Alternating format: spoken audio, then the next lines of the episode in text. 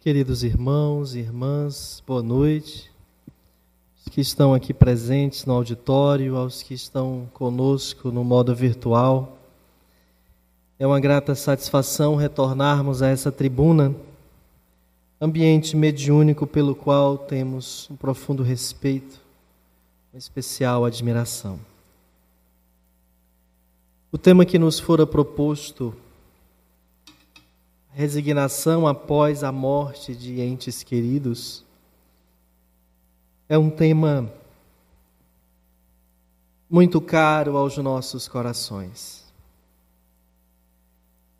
Parece que o Espiritismo lida como principal matéria o fato de revelar o que os mortos disseram a obra basilar, o Livro dos Espíritos, foi ditada por espíritos. Mas quando vamos à sua essência, entendemos que a doutrina espírita fala de vida, fala de renovação mento-moral, fala da aquisição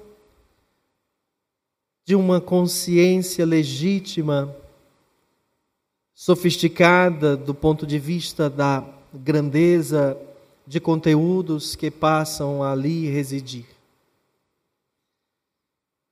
O espírito Lázaro, na cidade de Paris, no ano de 1863, ditou um texto a Allan Kardec intitulado Obediência e Resignação e em O Evangelho segundo o Espiritismo consta no seu capítulo 9: Bem-aventurados os brandos e pacíficos.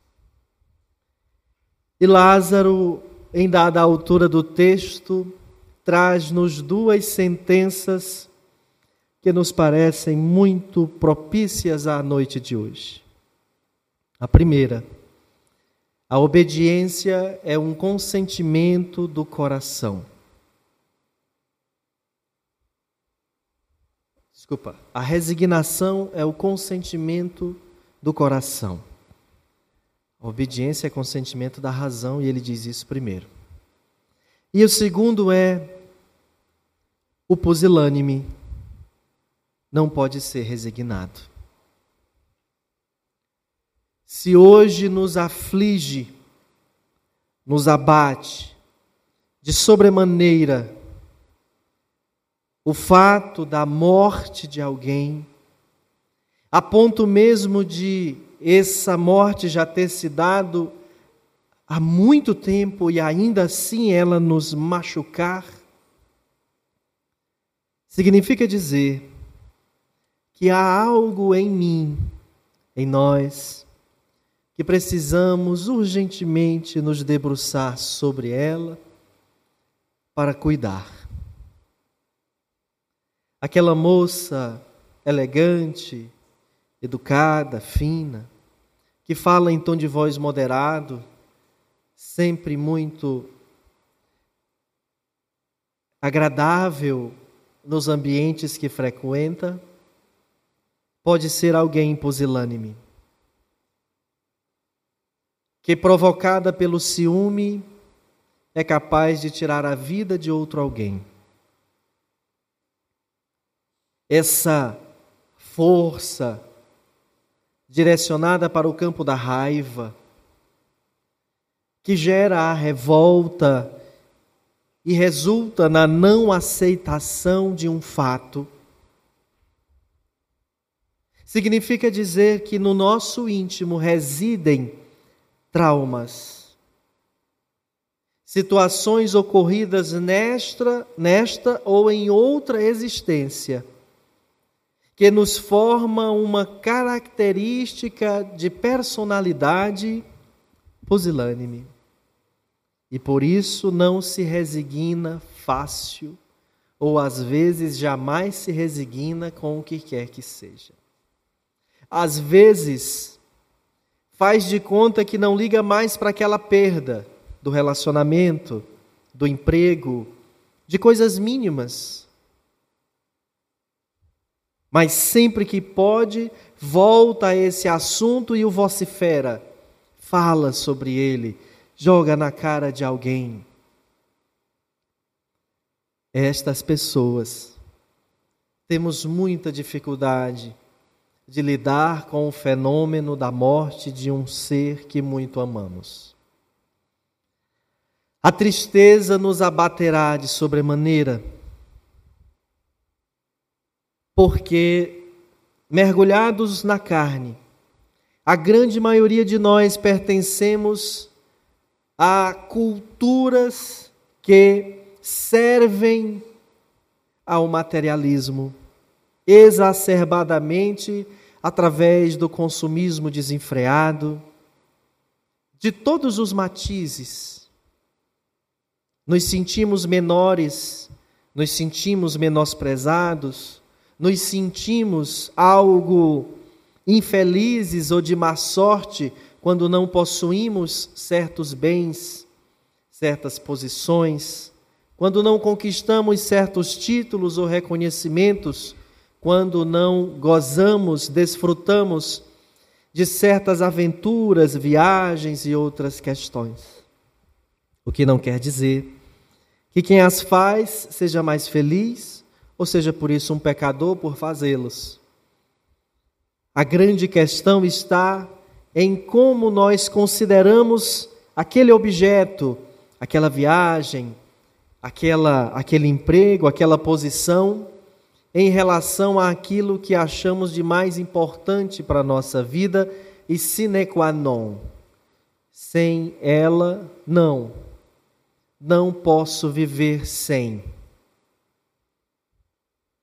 A pandemia do novo coronavírus, por exemplo, revelou-nos especialmente àqueles que sentiram como sintoma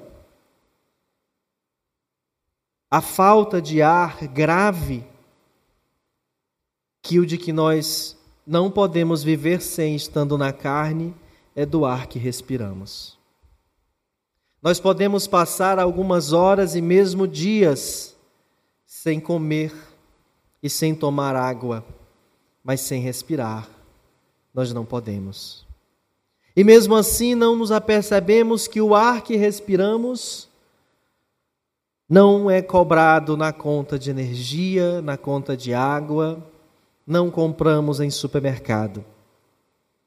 Muito embora alguns territórios sofram pelo advento da poluição causada pela ação da mão da criatura humana, sempre em desordem,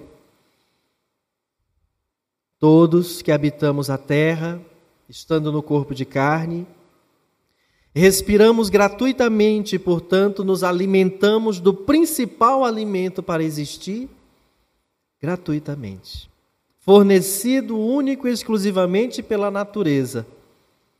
As árvores, na parte da terra, fazendo um serviço formidável da troca do oxigênio com o gás carbônico e as algas no fundo do mar, provendo-nos desse próprio gás fundamental para a nossa existência.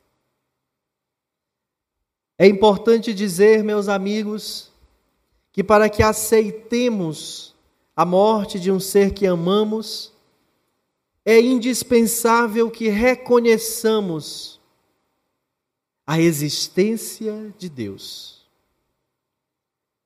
Na palavra dos Espíritos, inteligência suprema e causa primária de todas as coisas, sem o que seria impossível que para o nosso planeta a gravidade se operasse tal como é.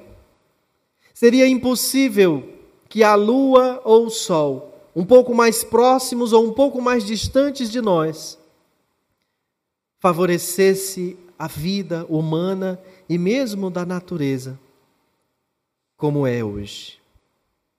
Deus sendo, portanto, a inteligência suprema e a causa primária de todas as coisas. Aquele que está presente no universo e não apenas na minha casa para atender aos meus interesses. que criou a mim, mas também criou ao outro que hoje se equivoca e comete crimes.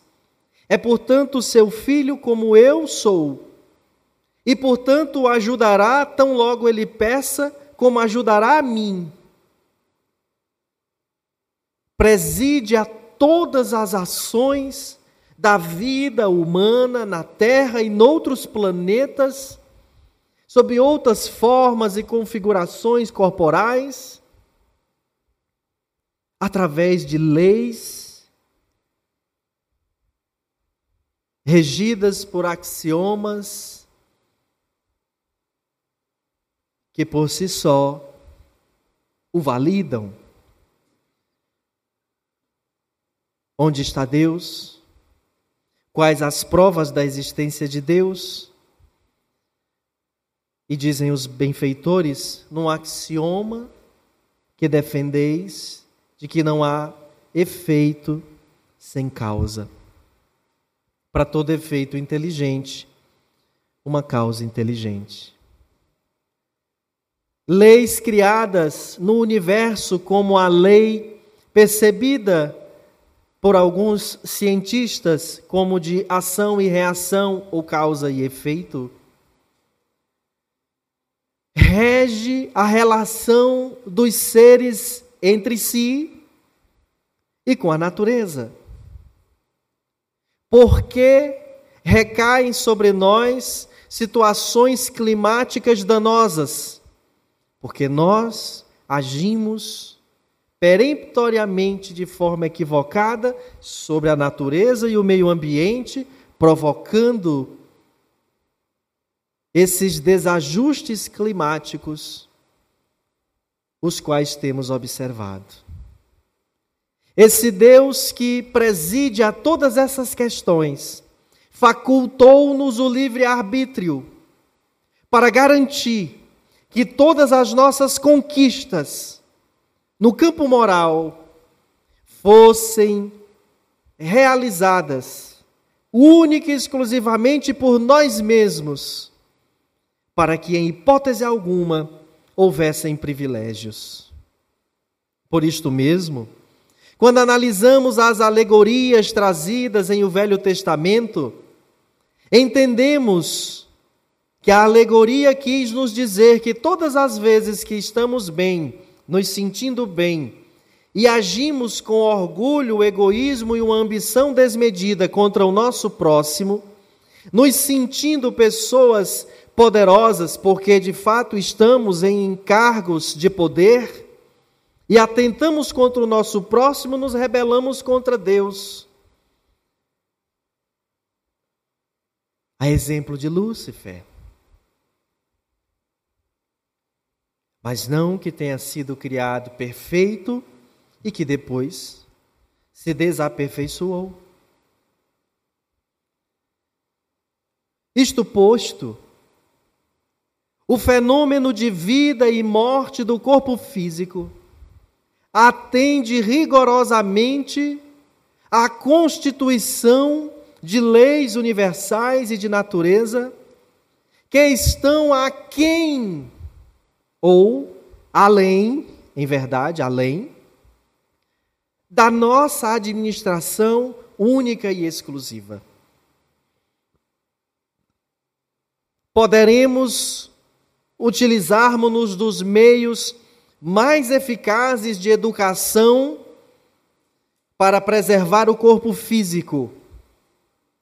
Poderemos ampliar a nossa longevidade, mas jamais poderemos, em um mundo como o planeta Terra, não desencarnar, não morrer o corpo físico.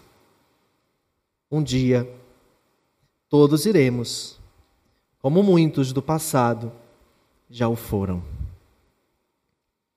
E onde está então a justiça de Deus, que permite que pessoas de boa conduta, de boa índole, que estão ali, comecem a perecer o corpo físico e depois morram? Que sentido então você se dedicar, estudar, construir coisas Viver para depois morrer? Essa é a pergunta mais óbvia que surge como fruto do materialismo. Porque para o materialismo só existe o nada após a morte do corpo físico. Porque o materialismo se vale de instrumentos materiais para enxergar a olho nu ou com equipamentos sofisticados o que quer que exista na vida, e se nós não conseguirmos enxergar, por isto não existe. Há séculos passados, não acreditávamos, sequer imaginávamos que descobriríamos um dia a ideia de átomo. Não sabíamos que existia um vírus, bactérias, todos invisíveis a olho nu. Quando, por um sistema lógico de estudos aprofundados, colhendo pesquisas daqui e dali, grandes homens do saber disseram que a Terra era redonda, que ela não era o centro do universo. Chegaram a ser mesmo punidos com máximo rigor de pena de morte pois que a sua tese afrontava a ideia de um Deus defendido por religiões que achavam que aqui era o reino de Deus.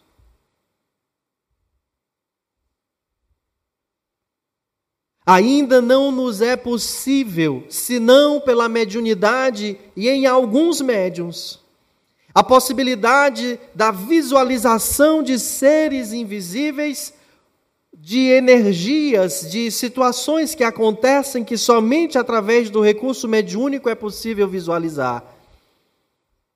Ainda não temos equipamentos capazes de nos mostrar isto, e por isso ainda repudiamos, negamos a existência da vida espiritual. E por isso sofremos com a ideia de morte, achando que os nossos que tanto amávamos se acabaram, não existem mais. E isso é uma crueldade. Mas, se sofremos pela morte de um ente querido, no auge dos seus 92 anos, que já não enxergava tão bem, que já não ouvia tão bem, que já não caminhava sozinha, Quanto não sofre uma mãe com um filho em tenra idade? Uma criança cheia de vida, que brincava, que sorria, que dava vida à casa nos seus oito, nos seus dez, treze anos, morre vítima de um acidente de trânsito, uma doença fatal que lhe tomou de sopetão e o tratamento não foi viabilizado em tempo hábil, ou mesmo tendo sido tratado do melhor modo, não foi possível garantir que se evitasse a tragédia do materialismo, que é a morte do corpo físico. Como consolar a esses filhos que perdem suas mães tão jovens? que saiu de casa para o trabalho e foi vítima de uma bala perdida. Impossível pela ótica do materialismo. Mas impossível também por aqueles jargões de mágica ou de um misticismo cruel, porque vindo do nosso imaginário faz nos alimentar uma ideia de um território físico chamado céu, de um território físico chamado inferno, com asas, com adereços, com coisas outras que tiram completamente a percepção de humano. Vem a doutrina espírita no tempo predito por Jesus, convidar-nos, através da razão e do bom senso, pelo estudo de uma ciência séria, compreender de que maneira se dá a existência do espírito, a constituição da matéria que chamamos matéria, e a partir daí, a relação entre espírito e matéria, a encarnação em uma etapa e em outras etapas chamadas de pluralidade das existências, a ponto mesmo de adentrar no campo da sexualidade e entender que o espírito não tem sexo. Podendo atuar num grupo de encarnações numa polaridade, noutro grupo de encarnações noutra polaridade, e ainda por questões provacionais, expiatórias e de transição de uma polaridade para outra, experimentar a homoafetividade.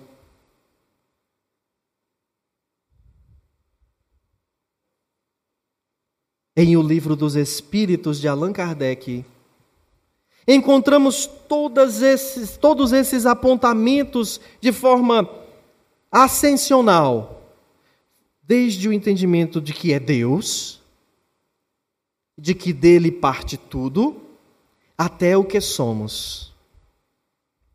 Para chegarmos mais tarde a quem somos e concluirmos a partir daí em quem estamos e a em quem queremos chegar. E quais serão os meios para isso? Jamais conseguiremos nos resignar sem o conhecimento que faculte a compreensão. Jamais conseguiremos nos resignar sem a construção que se dá ao longo de toda a jornada encarnatória. Mas se isso não for possível, de forma dedicada, a partir do momento em que se depara com tal oportunidade, nem todos nascem espíritas, numa família espírita, frequentando a evangelização espírita. Alguns vão descobrir adultos, idosos. Mas a partir daí, desse contato, compreender a partir dessa lição o que deve modificar em si, trabalhar em si para bem aproveitar essa jornada e construir-se de valores, de informações que nem mesmo a morte será capaz de arrebatar de dentro de nós. E somente esse conhecimento nos dará a lógica, sem a qual não formularemos o sentimento. Porém, este sentimento só virá quando nos depararmos com as situações que exigirão de nós o emprego desse raciocínio. Eu só vou saber, entender, construir a lógica da realidade espiritual do ser quando depois de sabendo isso, me parece lógico, me parece óbvio, eu me deparo com a experiência da morte. E morre o ser que eu muito amo. E agora eu estou diante da dor da separação momentânea. Como eu administro isso?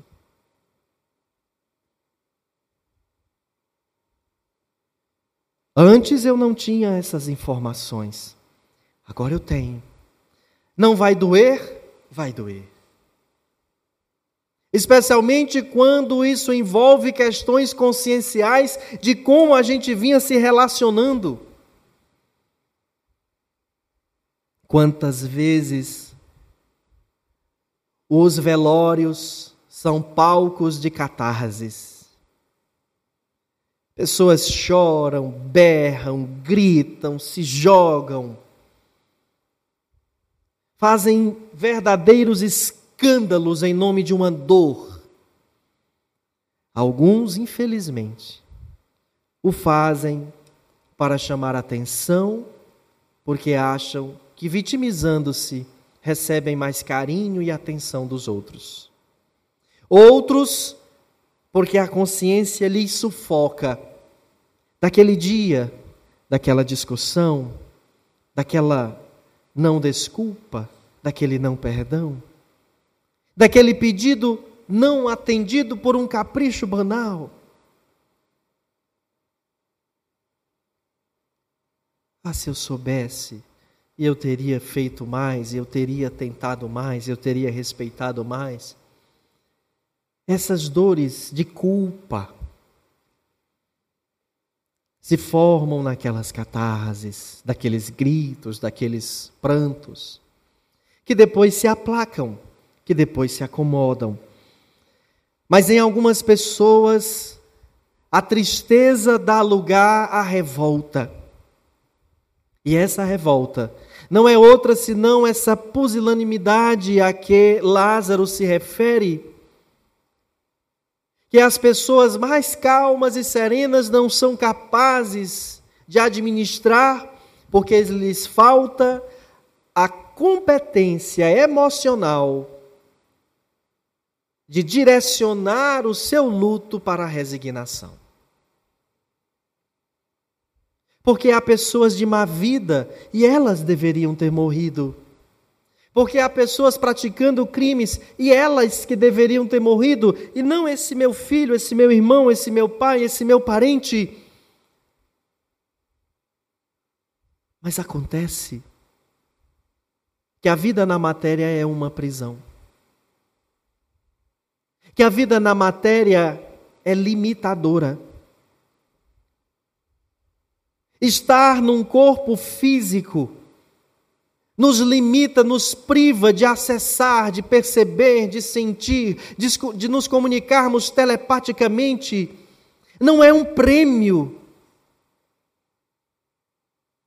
O que não quer dizer que precisemos apressar a nossa morte, que não devamos valorizar a nossa existência, mas tão somente que não podemos, em a morte se dando, de forma natural ou porque não houve recursos que impedissem de acontecer, como os acidentes, os homicídios, que eu vocifere contra Deus ou o universo, achando que aquilo foi injusto, que não está certo. No momento de desespero, posso eu até chorar e perguntar por quê, me, tente me explicar, me envie um sinal que me diga do porquê. Quando vamos à doutrina e entendemos que na lei de reencarnação, na lei justa, na lei amorosa da reencarnação. Entendemos que tudo aquilo que construímos no passado e que não foi bom, ainda que passemos despercebidos pela lei humana, nos será cobrado pela consciência e pela justiça divina, mesmo numa outra existência. E aquele ser que precisava ter sido menos orgulhoso, menos egoísta, menos vaidoso e suportado e tolerado um pouco mais a sua provação, porque ele ainda tinha mais 10, mais 15 anos de vida no corpo, mas ele atentou contra si através do suicídio. Reencarna às vezes para completar na existência seguinte o tempo que ele ainda precisava na existência anterior. E graças a Deus veio para uma família que foi amado, que foi orientado, tinha problemas de saúde também adquiridos pela forma com a qual tirou a sua vida na existência anterior. Deus confiou a você, pai, mãe, a, a voz dessa, dessa pessoa, a oportunidade de cuidar dela por um tempo por um período. Não vocifere contra Deus. Agradeça ter podido servir, porque se Ele chamou de volta, havia completado a missão daquele espírito, a tarefa dele com ele mesmo na existência corporal. Mas Samuel, e aquelas mortes em que era uma pessoa honesta, que estava voltando do trabalho, e vítima de um assalto foi assassinada. Quando Jesus esteve na terra, Ele disse a Pedro que tinha lançado de uma espada e cortado a orelha do soldado Malco. Pedro, embainha tua espada, pois que com quem ferro fere, com ferro será ferido. E às vezes, a forma pedagógica mais importante que a justiça divina encontrou de fazer alguém que em uma dada encarnação era profundamente violento, agressivo, dedicado à arte de matar, ainda que arrependido disso, mergulhado numa nova existência física, pereça por situação parecida ao que ele fez dezenas de outros perecerem. Então Deus não perdoa? É a lei de Talião? É a lei de Talião, mas administrada por ele, no momento certo, nas circunstâncias corretas, em que aquele espírito que passa pela expiação é capaz de suportar quando desperta no mundo espiritual. E não raro vem até os seus familiares em sonhos, se não diretamente nos familiares, através de outros, às vezes através de médiums, lhes dizer: minha mãe, meu pai, minha esposa, eu estou bem. Eu estou vivo. Aquilo me livrou de um passado espiritual que eu carregava acorrentado a mim. Mas alguém que está me ouvindo agora, neste auditório ou fora dele, e que passa exatamente por essa situação pode dizer: Isso ainda não me conforma. 40 minutos de fala é muito pouco para construir todos os argumentos, os raciocínios e puxar pelo seu sentimento para que você possa se confortar. Mas a leitura das 1019 questões que estão naquela obra o desdobramento dessas questões explicada em outros quatro livros. Pelos próximos meses, poderão lhe fazer despertar aquilo que Allan Kardec, o codificador do Espiritismo, chamou de crucial para alimentar a esperança de enfrentar uma vida na Terra: a fé no futuro entender que essa gama de situações de agora nos levam a uma situação melhor.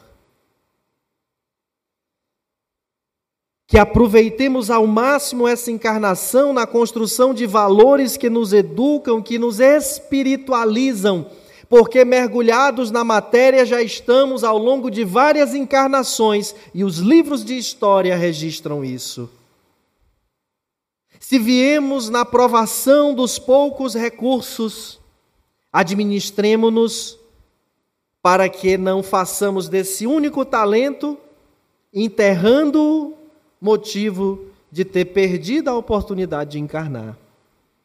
Porque com esse um talento devíamos ter multiplicado. Se viemos nas provações dos muitos recursos, os cinco talentos, cuidemos-nos para que demos conta de multiplicá-lo, sem em nenhum instante sentir-se dono de coisa alguma, posto que somos apenas administradores temporários. Camine pelas ruas da Parnaíba, veja os casarões antigos. Ao que nos consta, Simplício Dias da Silva tinha a sexta riqueza do país à sua época.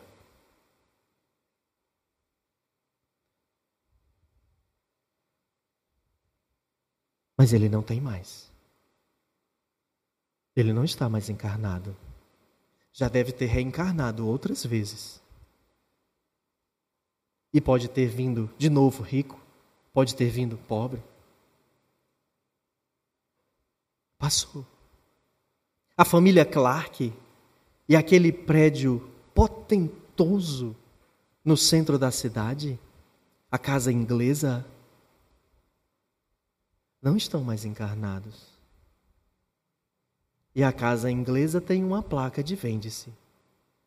Seus herdeiros foram repassando.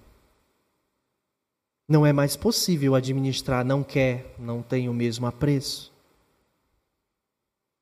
Somos administradores temporários de tudo isto. E podemos voltar a ser esses administradores de novo. Podemos ser netos de nós mesmos. Depende de como que a gente empregou tudo que a gente veio fazer. A gente promoveu ou a gente enterrou? A gente multiplicou a gente sovinou? E isso vai muito além do fato de doar coisas, mantimentos a alguém. Estamos falando de valores, da construção de uma sociedade, de uma família que vai à sociedade levar valores de espiritualidade. Mergulhados na filosofia do materialismo, já estamos há séculos e milênios.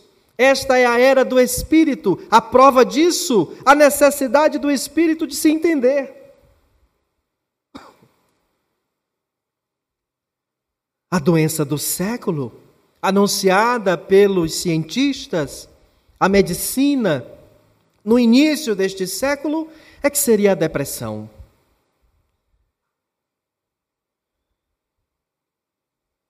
Vamos às estatísticas. Adentre na internet ou em livros especializados e averigue quem é a maior parcela das pessoas que vivenciam de forma patológica e profunda a depressão. A maioria delas, a grande maioria, pessoas escolarizadas, pessoas com uma faixa de renda salarial que lhes faculta viver bem. O que lhes falta? É muito provável, disse um pesquisador recentemente na TV Cultura, que uma parcela de pessoas muito pobres sofram de depressão e não estão nas estatísticas porque não podem ir ao consultório médico. Porque demora muito, porque o posto de saúde não tem, nem todas as cidades têm os centros especializados com os psiquiatras que dizem você está em depressão e faz ali o receituário com a psicoterapia adequada. Porque a depressão não escolhe raça, gênero, posição social, mas ela é uma doença essencialmente da alma. E porque alguns de nós temos conseguido disfarçar a depressão utilizando apenas medicações que nos apagam, uma outra doença igualmente da alma se manifestou instalada a partir dos nossos pensamentos, chamada fibromialgia.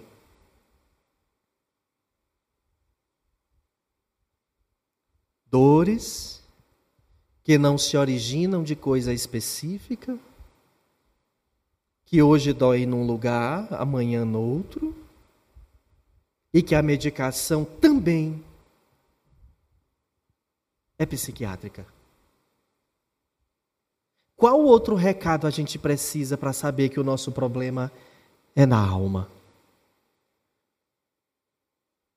Os espíritas médicos, especialistas da área da psiquiatria, lançaram um manifesto e estão percorrendo o mundo cantando a ideia da psiquiatria iluminada, para fazer com que a teoria da psiquiatria iluminada faça com que a sociedade compreenda, a partir da própria classe médica, que saúde mental é essencialmente saúde moral. Os nossos pesadelos são fruto do nosso orgulho e do nosso egoísmo, da nossa vaidade e presunção não observadas, não tratadas, que a gente vive de esconder, deixando que a nossa vida seja gerenciada pelo nosso subconsciente, que na mais das vezes ainda está aferrado e atrelado às nossas existências transatas. Alguns de nós não estamos sós nesse movimento de dor, contamos com a presença de obsessores que nos subjugam por situações ocorridas também no passado, mas que foram fortemente vinculadas a partir de aberturas que dei nessa. Porque todas as vezes que me nego à aquisição e fortalecimento das virtudes, eu me mantenho no calabouço da minha própria ignorância que me mantém ligado àqueles a quem um dia eu fiz mal e porque ainda não me perdoaram, me perseguem e a justiça divina consente para que eu entenda que só me livrarei deles quando eu me modificar. Porque para onde vou eles vão, existe uma corrente que nos prende. Essa corrente é moral. Essa corrente é mento moral. E ela direciona situações de emoções e de emotividades. Fato é que é possível que os seres desencarnados que estão fora do corpo físico interajam conosco. E não só é possível, como interagem diuturnamente. Mais do que podemos perceber, registrar, imaginar. Quantas ideias, quantos insights, quantas sacadas. Foi não só do nosso anjo de guarda, foi também do nosso parente, do nosso familiar. Faça assim, meu filho. Faça assim, minha filha. Chegue aqui. Quantas vezes uma emotividade nos toma e a gente não sabe de onde veio, mas me dá uma vontade de chorar e eu me recolho. Mas aquele choro aparentemente triste e melancólico, após chorar, me faz bem, eu fico como que mais aliviado. Quantas vezes foi uma visita espiritual de alguém que me ama muito, que me chamou num canto: Venha cá, meu filho, venha cá, minha filha, e me abraça, e me acolhe no seu peito. Eu sei o que você está passando. Mas tenha paciência, tenha calma, isto vai passar. Às vezes é um pedido de perdão. Me perdoe pelo que eu lhe fiz sofrer. Me perdoe pelo que eu provoquei em você esses anos todos. E eu não estou ouvindo, mas eu estou sentindo uma emoção que é superior ao meu controle. E a prece me ajuda a me manter, mas foi pela visita espiritual de alguém. E eu posso, eu, encarnado, estabelecer esses contatos pela oração, pelo diálogo mental. Como que você está? Eu espero que esteja bem. Fique bem. Espere aí. Conversar mentalmente. Levar essa emoção ao invés de só aquela coisa, como você está fazendo falta. Imagine você receber todo dia lá no mundo espiritual a informação de que se você tivesse lá, a pessoa não estava sofrendo. Se você tivesse lá, a pessoa não estava passando por isso. Se você não tivesse, meu Deus, você, tá, você está sendo culpado por uma situação e o seu sentimento é de culpa. Você começa a se perturbar com isso. Porque o nosso pensamento tem uma velocidade acima da velocidade da luz. E o nosso pensamento formula uma coisa chamada fluido. E o fluido é o veículo do pensamento. Capítulo 14 de A Gênese, de Allan Kardec. E ele se direciona, e ele alcança e chega lá.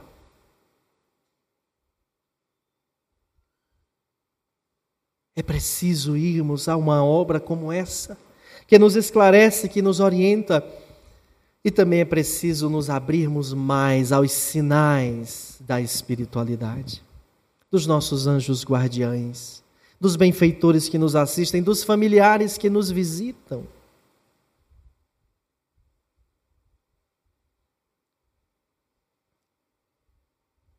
Estava ontem numa solenidade e um filho compunha uma mesa de honra. Seu pai desencarnado estava por detrás dele.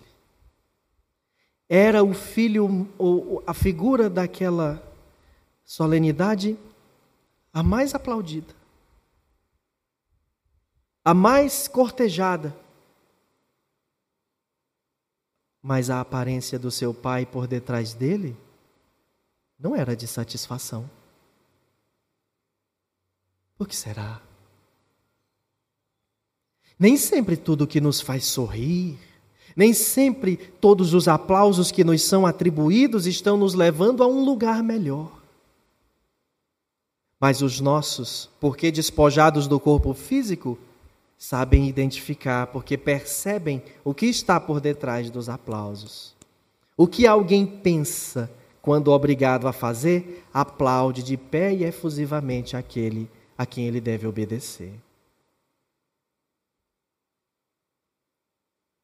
Então, nós temos com isso a oportunidade de pedir inspirações, de pedir orientações, de pedir que nos visitem, sem esperar que estejam santificados do outro lado e que venham só porque morreram, sabem tudo, podem tudo, mas dentro dos seus limites, respeitando o tempo e o espaço de cada um, pedir ajuda para quem continua na caminhada.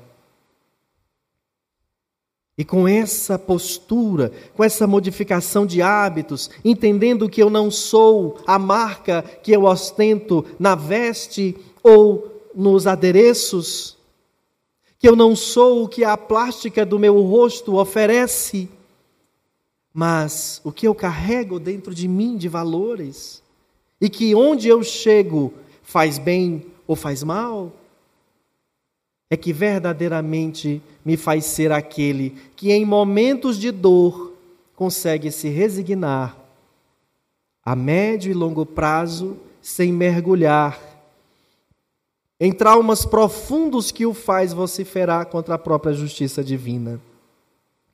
Por entender que a vida tem seu curso e que nem sempre a lei das probabilidades é a que impera na terra. Todos os dias eles mandam sinais, mensagens, às vezes através dos poetas. Em músicas, em poesias, em livros. Que se talvez parássemos para prestar mais atenção, repararíamos. Parece que foi só aquele compositor que fez sozinho a letra daquela música, mas pode ter sido inspirado porque através da sua arte, milhares de pessoas vão ter acesso a uma mesma mensagem e ela pode ser consoladora.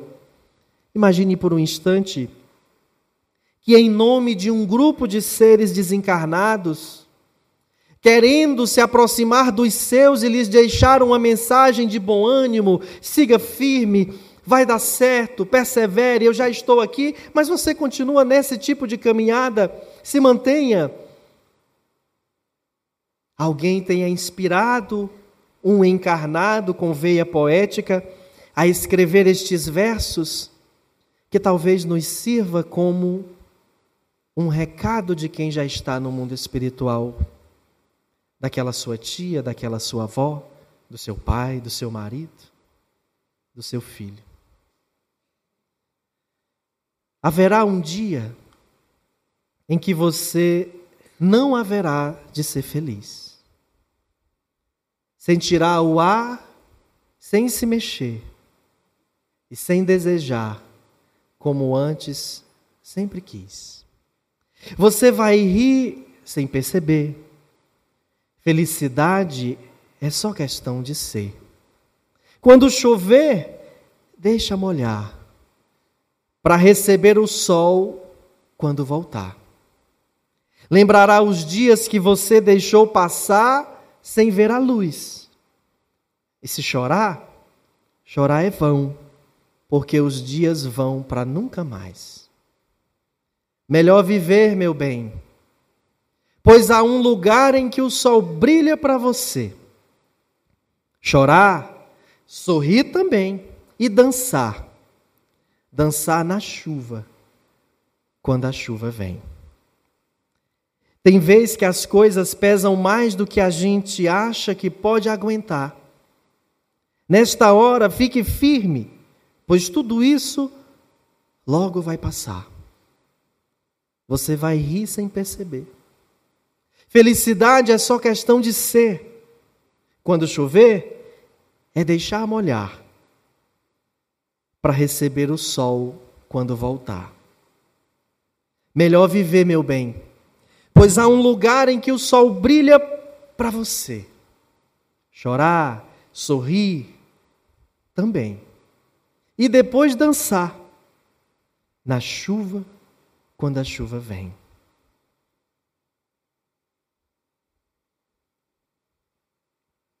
Melhor viver, meu bem, pois há um lugar em que o sol brilha para você. Chorar, sorrir também e depois dançar. Na chuva, quando a chuva vem, melhor viver, meu bem, pois há um lugar em que o sol brilha para você. Chorar, sorrir também e dançar. Dançar na chuva quando a chuva vem. Isso é resignar. Muito obrigado.